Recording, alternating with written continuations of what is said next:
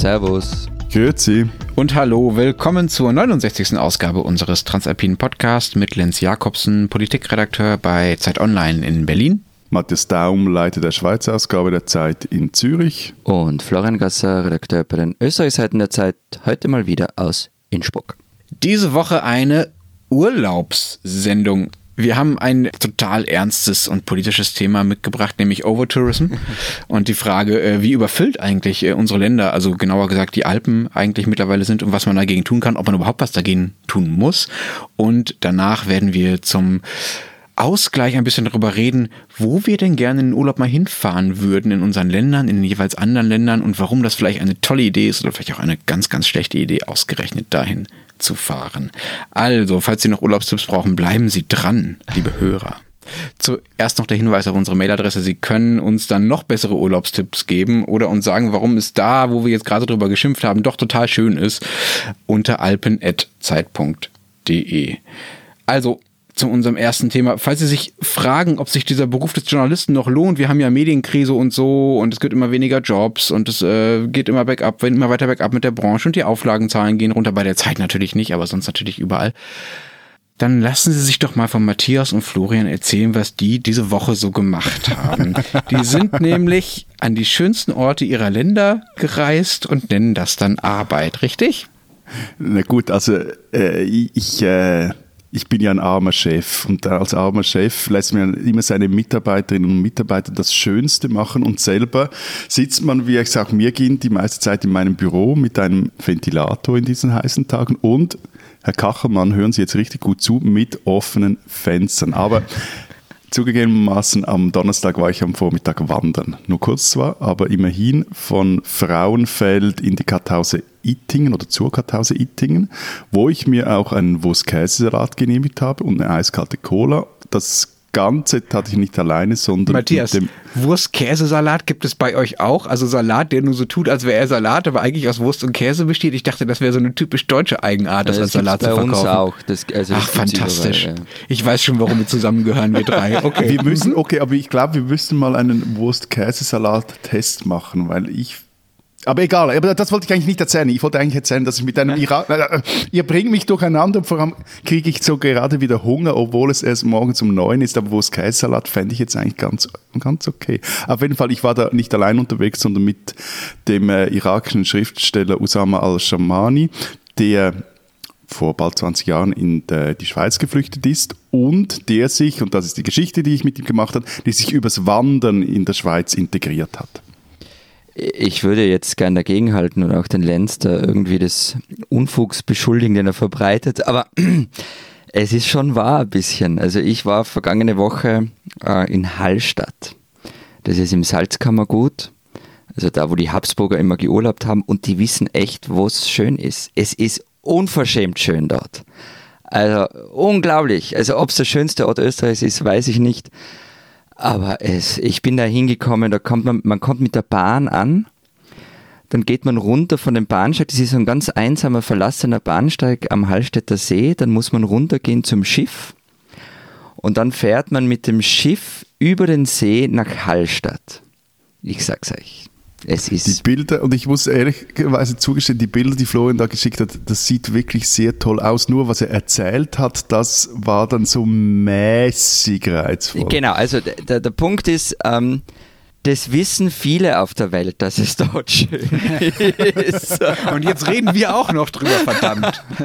Also ja, auf unsere Hörer und uns und kann es nicht mehr drauf angreifen. Also bist du deppert geht's dort zu. Also das ist unfassbar. Also schon, wenn man im, in diesem Regionalzug sitzt, der dorthin fährt, äh, merkt man so, also ich bin in Adnan Buchheim eingestiegen, da ist es noch gegangen, aber so, so ab Bad Ischl wurde er dann immer voller mit, mit vielen asiatischen Touristen und amerikanischen Touristen.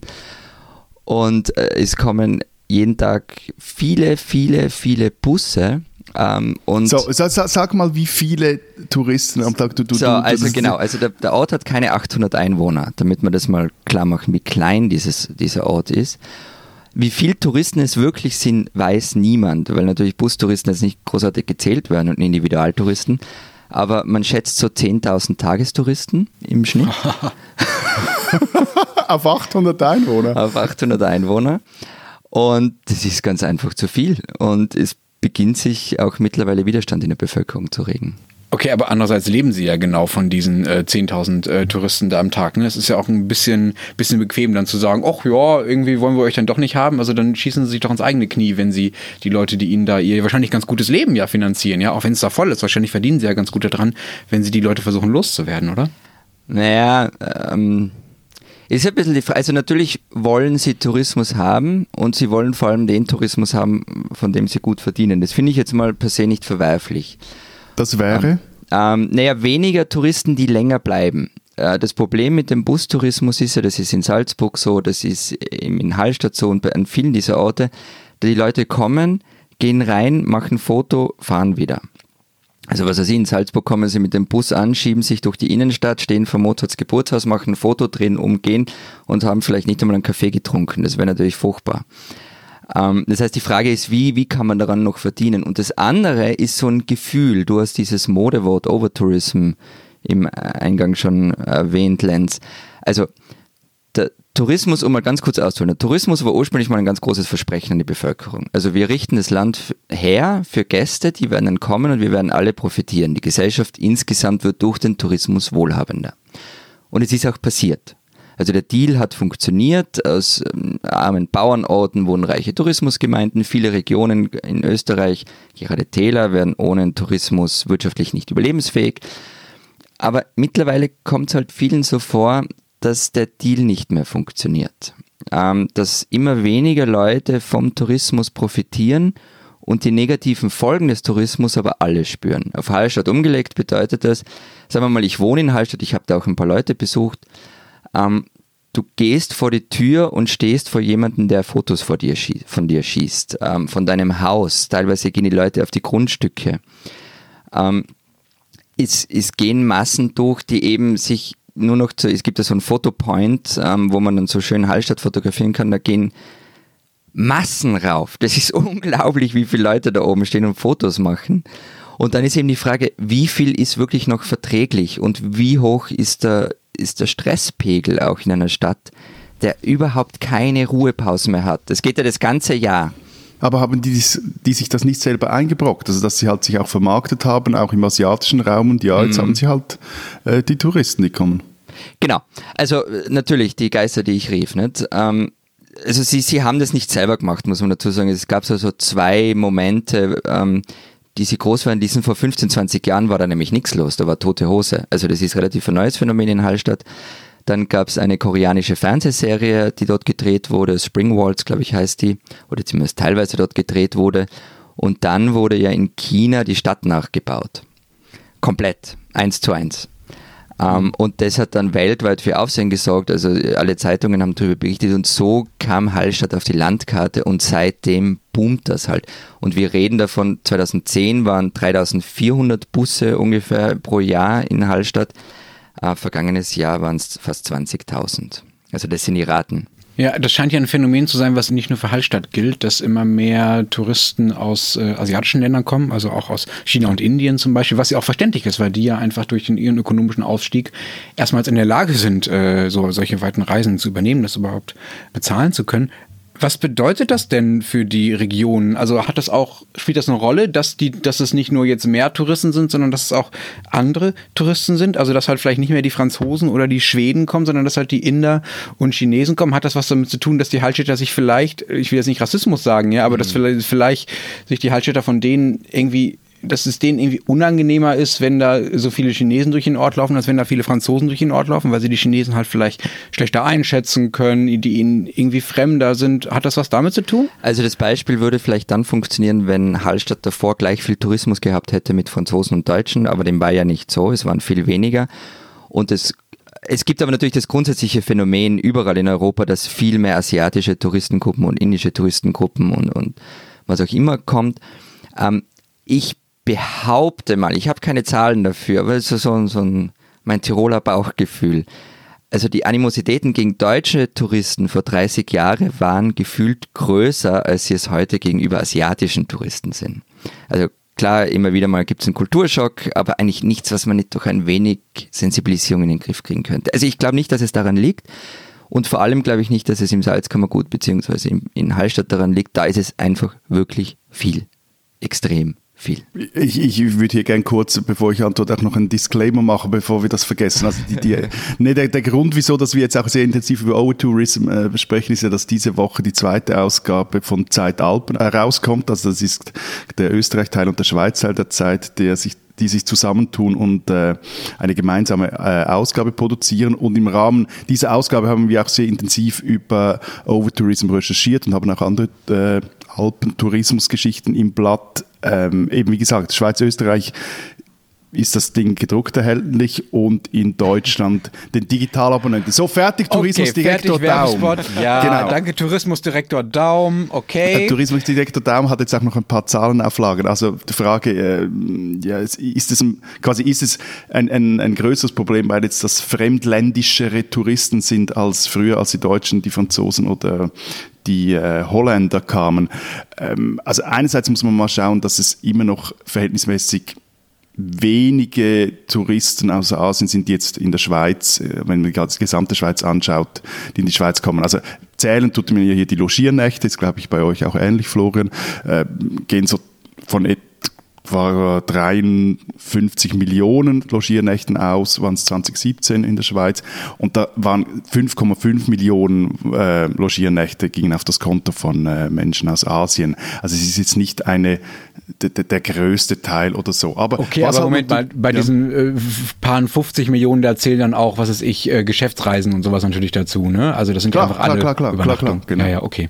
Ja, aber, aber die Inder und Chinesen, und die jetzt vor allem in der Schweiz, die urlauben halt auch etwas anders als Europäer. Und das hat dann schon einen Einfluss zumindest auf äh, deren ich sage jetzt mal, Auftritt in den Städten, in den Orten, auf den Berggipfel und auch dadurch, wie, sie wahrgenommen werden. Also sie sind zum Beispiel in Gruppen unterwegs, was übrigens früher die Europäer auch waren. Und dann klappen sie auf ihren Reisen vor allem halt, was auch Florian vorhin erzählt hat, touristische Hotspots ab.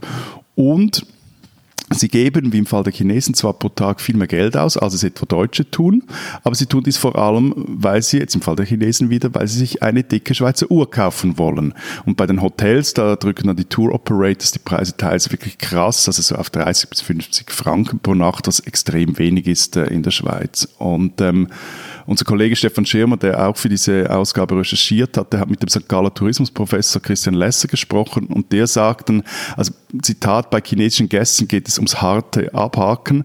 Da werden Sehenswürdigkeiten von 1a bis 5a klassifiziert. Und auf die Schweiz und Österreich bezogen heißt das dann also, wenn ich der eben Salzburg, Wien und auf mindestens einem der Top-Berge, also Titlis, Pilatus oder Jungfrau Joch war, der, ähm, dessen Reise war eigentlich nicht vollständig. Ich, ich wollte jetzt noch jetzt? ganz kurz, ich wollte jetzt noch ganz kurz mit den äh, Zahlen aus Österreich da um die Ecke biegen. Ähm, du hast die Logiernächte ja genannt, Matthias. Ähm, das ist ja so ein bisschen ein Problem, da haben wir schon öfter drüber geredet. Äh, Logiernächte, das ist ja nur die Hotellerie dabei. Ähm, bei uns werden alle Übernachtungen gezählt, aber äh, also, wie man es dreht und wendet, was glaubt ihr 2017, wie viele Nächtigungen in Österreich waren? Wenn es in der Schweiz 53 Millionen waren? Also ich würde vermuten, dass es mehr sind in Österreich, vielleicht so 100? 144 Millionen Nächtigungen. Davon allerdings mehr als die Hälfte aus Deutschland, nicht ganz 40 Prozent äh, aus Österreich, also Österreicher, die in Österreich Urlaub und übernachten. Man muss aber dazu sagen, in absoluten Zahlen sind die Nächtigungen als China vernachlässigbar. Ein bisschen was über 100.000, aber die Zuwachsraten sind unglaublich. Also da reden wir von 10 Prozent im Jahr. Und dazu kommen halt auch noch die Tagestouristen, was Matthias jetzt vorher gemeint hat, die nach Wien, Salzburg oder im Hallstatt kommen und dann aber keine Ahnung, in München übernachten oder irgendwo in Italien übernachten. Weil Österreich ist ja klein genug, dass man an einem Tag das alles abklappern kann. Ist zwar sportlich, ich würde irgendwie drauf gehen, wahrscheinlich dabei, aber es wird gemacht. Und wie viele es von diesen Tagestouristen sind, darüber gibt es ja nicht keine verlässlichen Zahlen. Und zum anderen diese Art zu urlauben, ich glaube auch, die wird zunehmend zu einem Problem, weil halt die herkömmlichen Einnahmenquellen nicht mehr funktionieren. Also eben diese asiatische Touristengruppe, die ein paar Highlights abgrast, durchgeschoben wird und dann wieder weiterzieht, ähm, da hat man jetzt ökonomisch derweil einmal nichts. Also da, da, muss man sich schon andere Dinge überleben, überlegen und neue Einnahmenquellen erschli erschließen und ehrlicherweise auch über Begrenzungen nachdenken. Okay, dann lass uns äh, auch gleich darüber reden, wie man da rauskommt. Ich möchte noch vorher einmal zur Verhältnismäßigkeit äh, sagen, wie das eigentlich in Berlin ist. Wir haben hier in Berlin auch so eine Overtourism-Debatte und äh, erste Grünen-Politiker in Kreuzberg und anderswo, die schon äh, fordern, dass man die Zahl von Kneipen begrenzt und äh, nicht mehr weitere Hostels eröffnet und andere ordnungspolitische Vorschläge, bei denen äh, Matthias sicherlich auf den Baum geht, äh, wenn er das hört. Aber seid doch einfach mal froh, dass wenigstens ein Wirtschaftszweig bei euch funktioniert, nicht? Ja, das stimmt. Andererseits, es muss ja auch dazu sagen, dass nicht alle Viertel davon gleichermaßen betroffen sind in Berlin. Ne? Also es geht vor allen Dingen eben um Friedrichshain-Kreuzberg und nicht so sehr um Reinickendorf oder Pankow oder Marzahn-Hellersdorf. Aber es sind halt, also wenn ihr von äh, etwas über 50 Millionen Übernachtungen da in der ganzen Schweiz sprecht pro Jahr, Matthias, und ihr von 140, 150, Florian, wenn ich es richtig jetzt verstanden habe, allein in Berlin sind es 32, 33 Millionen im Jahr. Und die Zuwachsraten sind halt krass, ja. Also es waren Mitte der 90er waren es noch 6, 7 Millionen. Also da haben wir einen ähnlichen Aufwärtstrend hingelegt. Ja, aber zählt da auch jeder Bundestagsabgeordnete dazu, der dort übernachtet im Hotel, oder? Ähm, naja, die übernachten in der Regel nicht im Hotel, die haben hier in der Regel Wohnungen. Aber klar, wir haben natürlich, dadurch, dass Berlin einfach eine große Stadt ist, auch sehr, sehr, sehr, sehr viele Leute, die nicht aus touristischen Gründen hier hinkommen, mhm. sondern aus geschäftlichen, aus beruflichen Gründen. Das stimmt. Aber das sind ja auch Leute, die hier dazukommen, genauso wie halt viele Neuberliner, ja. Also das macht die Situation in Berlin halt besonders krass, dass einfach die, die Dichte der Stadt zunimmt, weil halt auch die Stadt selber sich in der Bewohnerzahl noch massiv massiv vergrößert und halt mehr Touristen kommen. Aber lass uns doch mal darüber reden, was denn jetzt die Lösung wäre. Ich habe mal, äh, wenn man sich mal umguckt, so was so die Hotspots weltweit machen, die noch mehr von Overtourism betroffen sind, dann kommt man ja automatisch auf Venedig, wo ja auch noch die Kreuzfahrtschiffe ins Ort reinfahren dürfen, was ja besonders krass ist. Die sperren jetzt die ersten Kanäle und Straßen für Touristen und verlangen auch ein Eintrittsgeld von Tagestouristen, also von allen, die da nicht übernachten. Aber das haben Sie im Übrigen gerade wieder, die Einführung des Eintrittsgelds haben Sie, glaube ich, gestern kam das raus, gerade wieder mal verschoben, weil das im Mai machen, dann im September, aber jetzt ist glaube ich schon wieder verschoben worden. Also okay, man ist auch dort so etwas unklar, was man da dann äh, damit anrichten könnte. Ja, ja, aber also ich finde es eigentlich eine gute Idee. Was haltet ihr davon? Ja, es ist halt die radikalste Lösung ähm, und für manche Orte wird es schon passen und auch das Richtige sein. Also was weiß ich, vorne und hinten absperren, Drehkreuz aufstellen und Eintritt verlangen. Man muss sich halt dann im Klaren darüber sein, dass man in einem Museum lebt, in einem lebenden Museum, aber es wird vielleicht wirklich nicht anders gehen. Ich glaube aber nicht, dass es für die meisten Orte die richtige Lösung ist. Also man kann sich schon auch andere Dinge überlegen, bevor man jetzt zu dieser Maßnahme greift. Also da kann man die, die Zahl der Reisebusse senken. Es geht ja re relativ einfach durch Zeitslots zum Beispiel. In, in Salzburg gibt es das. Oder durch hohe Parkgebühren. Da gibt es übrigens einen Vorschlag ähm, von den NEOS, also den österreichischen Liberalen für Salzburg. Ähm, die haben vorgeschlagen, ein Reisebus muss in Salzburg 500 Euro ablegen, wenn er, wenn er auf den Parkplatz kommt. Also richtig viel. Und die Summe wird dann aber in Form von Altstadtgutscheinen den Gästen ausgegeben. Also Altstadtgutscheine, das ist sowas wie, kennen Sie die Palmersmünzen? Ähm, die halt in den, in den Altstadtgeschäften in äh, Salzburg eingelöst werden können und dort die Währung auch sind. Und das, das heißt, klingt ein bisschen wie Sunnyfair an den deutschen Raststätten. Ja, Geht man auf Toilette, zahlt einen Euro und kann sich dann irgendwie für 50 Cent äh, billiger den Kaffee holen. Mhm. Ja, so, so, ungefähr. Es wäre halt Gutschein, der in den meisten Städten der Salzburg, äh, in den meisten Geschäften der Salzburger Altstadt angenommen wird. Das würde aber auch heißen, dass das Geld fix in der Stadt ausgeben wird. Also das heißt, die, die Wertschöpfung würde automatisch gehoben und die Zahl der Busse gesenkt werden. Oder in Hallstatt gibt es ab nächsten Jahr übrigens eine Mindestverweildauer für Busse von immerhin zweieinhalb Stunden. Heber, also ich finde die Idee jetzt auch nicht so absurd, ähm, ist aber sicher so die, die radikalste Form. Also ich habe das selber auch in China schon erlebt, bei irgendwelchen heiligen Bergen, wo du da noch zahlen musst, dass du rauf wandern kannst sogar, also mehrere Stunden oder sogar Tage. Und ich meine teilweise, also ja, sind die, die betroffenen Städte, zumindest auch hier in der Schweiz, halt auch selber schuld, weil sie nicht in der Lage sind, sich zu gescheiten Lösungen durchzuringen. Also das bekannteste Beispiel in der Schweiz ist Luzern. Da war es jetzt mal ganz vereinfacht gesagt ein Juweliergeschäft. Das hat den China-Boom eigentlich losgetreten. Auch profitiert auch davon bis jetzt äh, massiv, aber die Cars dieser Reisegruppen, die verstopfen einen zentralen Platz. Also ähnliches Problem wie in anderen Städten.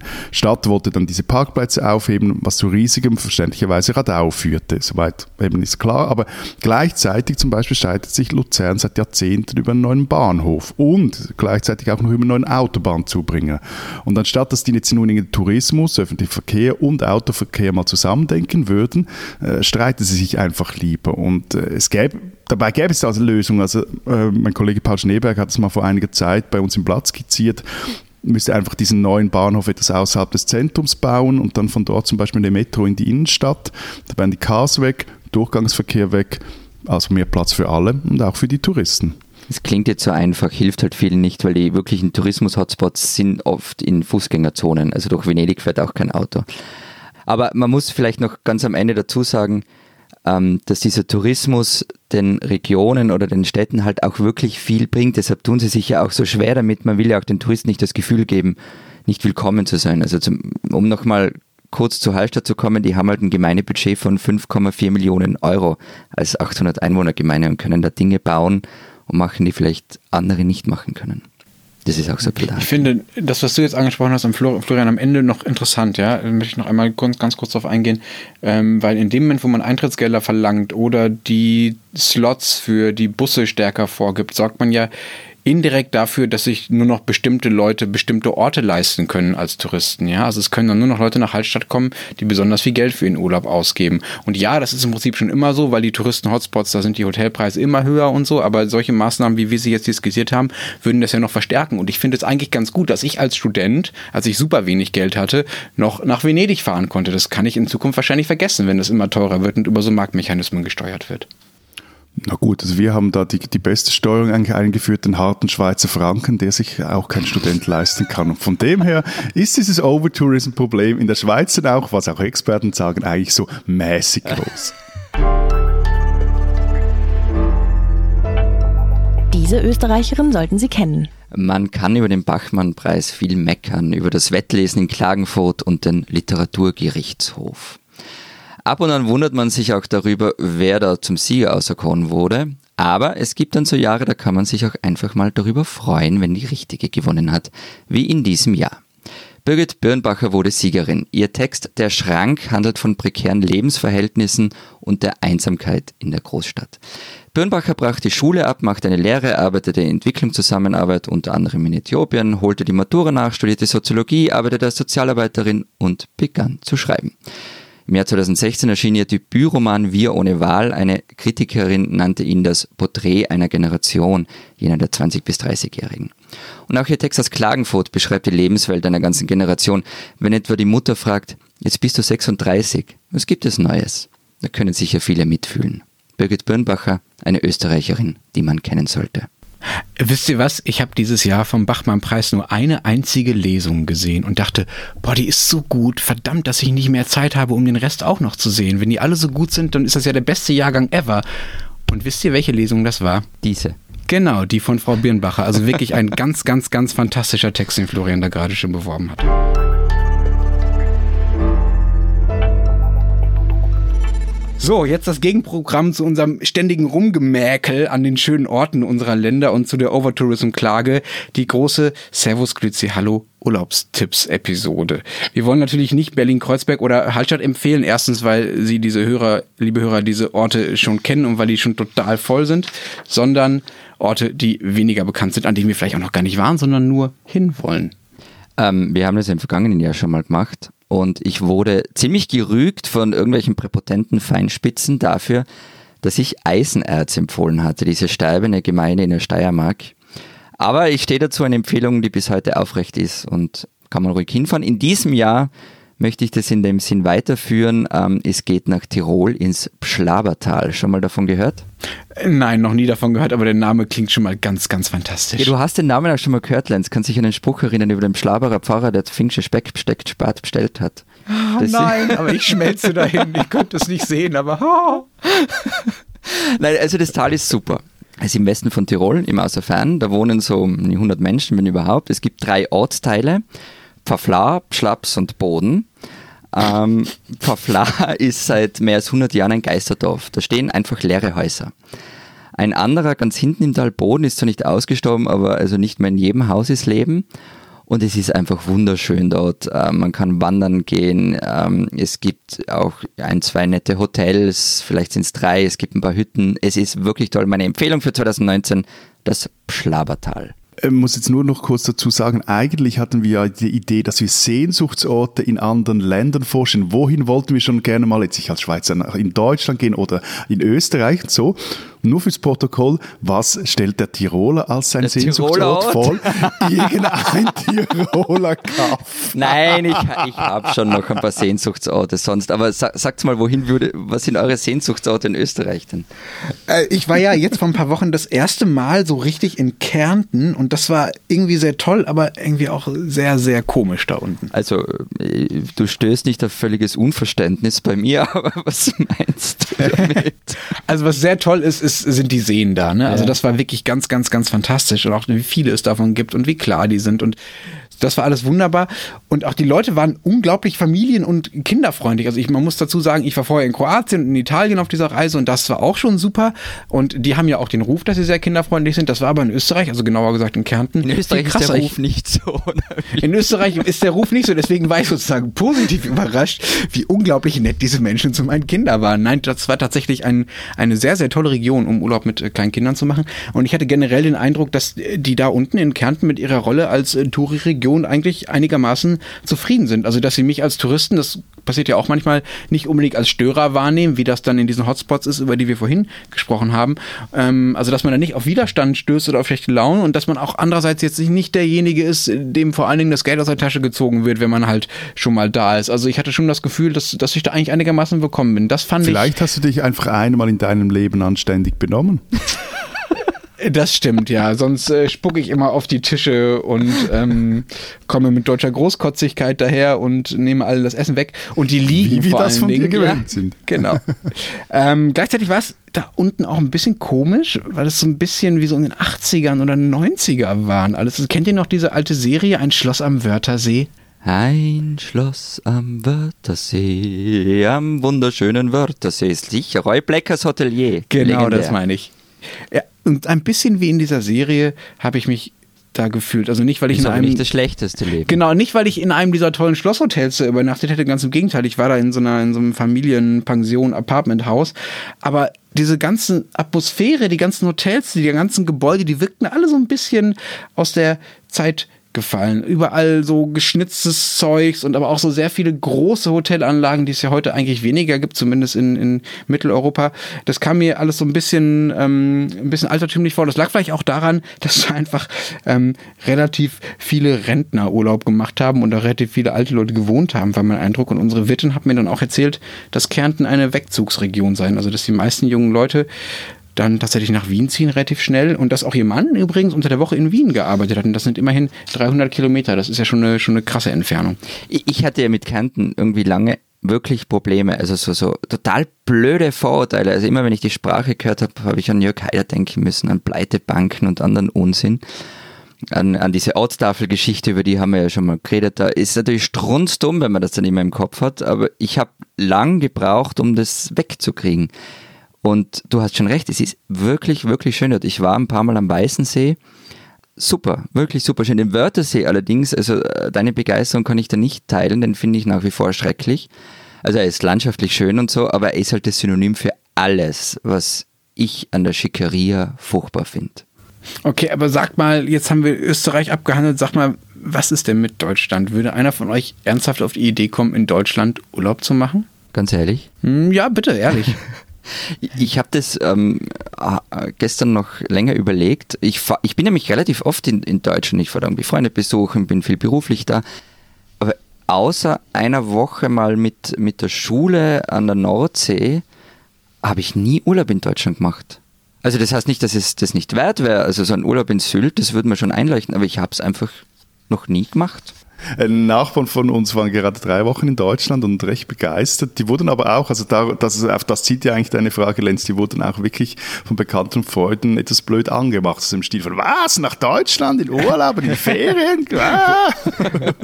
Wo waren Sie denn? Haben Sie Urlaub gemacht in Berlin-Kreuzberg oder waren Nee, auf Sylt, auf irgendeiner Insel mit mehr...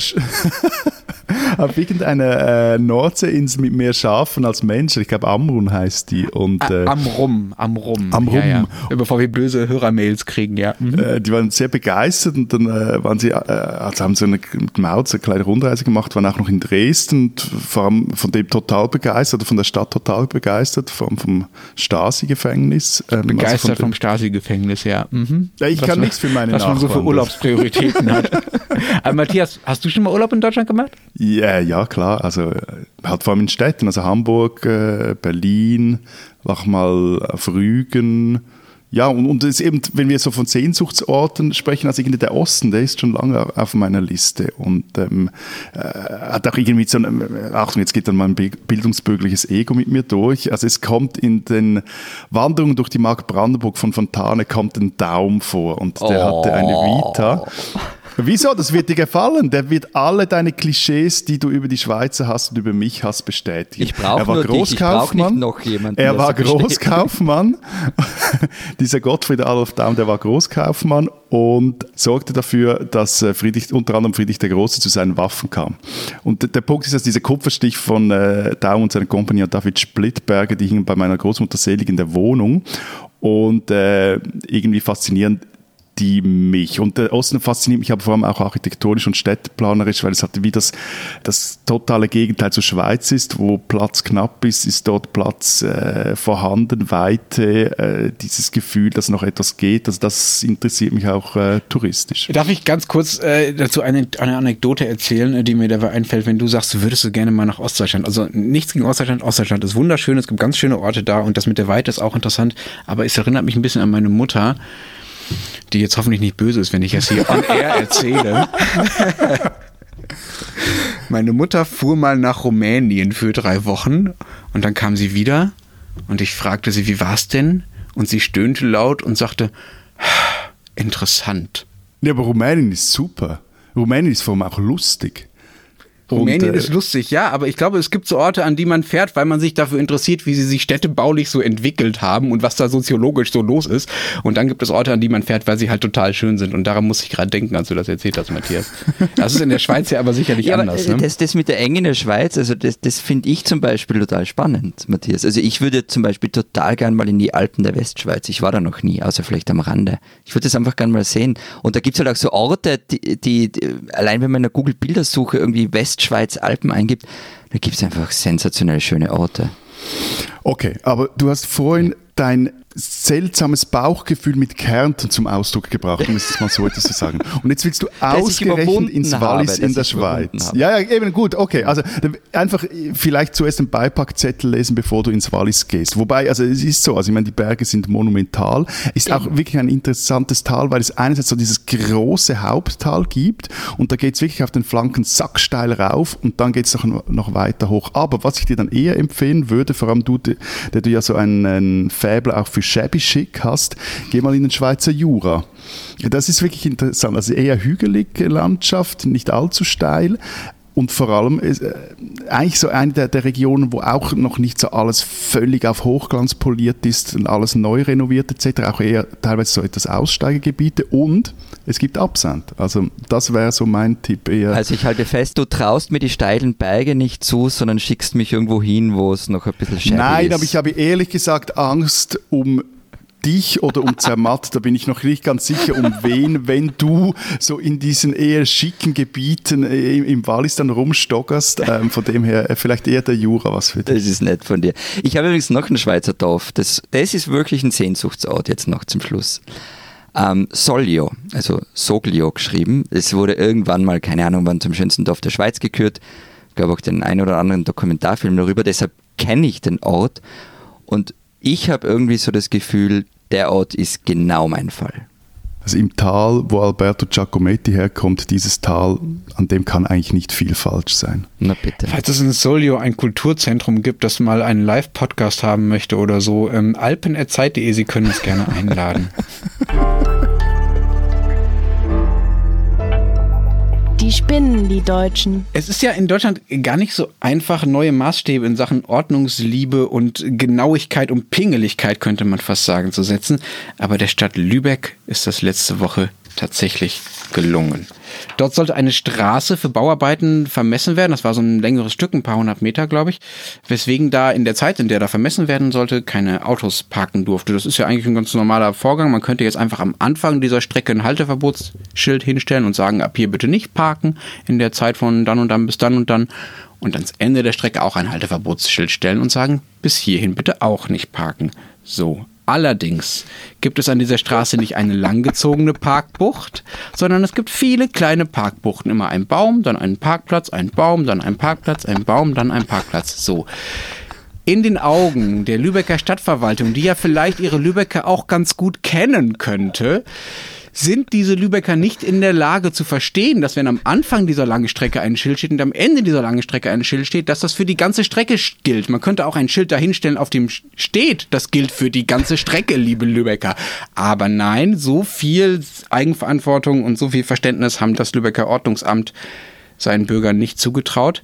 Deshalb haben sie nicht ein Schild aufgestellt und auch nicht zwei, sondern Achtung, 161.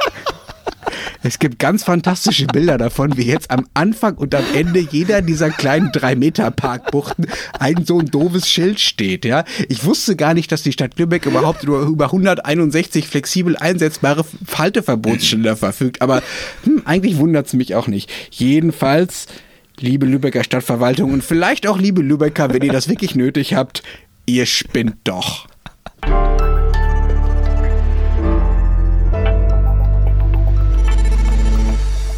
Das war's diese Woche bei unserem Transalpinen Podcast. Wenn Sie wissen wollen, was in der Schweiz und in Österreich neben der Urlaubszeit äh, sonst noch so los ist, dann lesen Sie doch die Schweiz und Österreich Ausgabe diese Woche. Nein, nein, nein, nein, nein eben nicht Lenz, Eben nicht die? Schweiz Stimmt. und Österreich Ausgabe, sondern die zweite Ausgabe der Zeit Alpen. Wie gesagt, mit einem Schwerpunkt über Tourismus, über das Wandern, über Stirndl. Wir erklären, wie der Ausschnitt ins Stirndl kam. Wir haben die große O-Tourism-Recherche drin und äh, die Kollegin Judith Innerhofer hat eine, wie ich finde, tolle Recherche aus Bozen geliefert, wo René Benko, der Milliardär, den man auch in Deutschland gut kennt, sich mit den einheimischen Dorfkönigen angelegt hat und alles in allem geht die Geschichte eigentlich nur um jemanden und eine, um eine ledrige Gletscherleiche nämlich und wo die ihre letzte Ruhe findet, um den lieben Ötzi.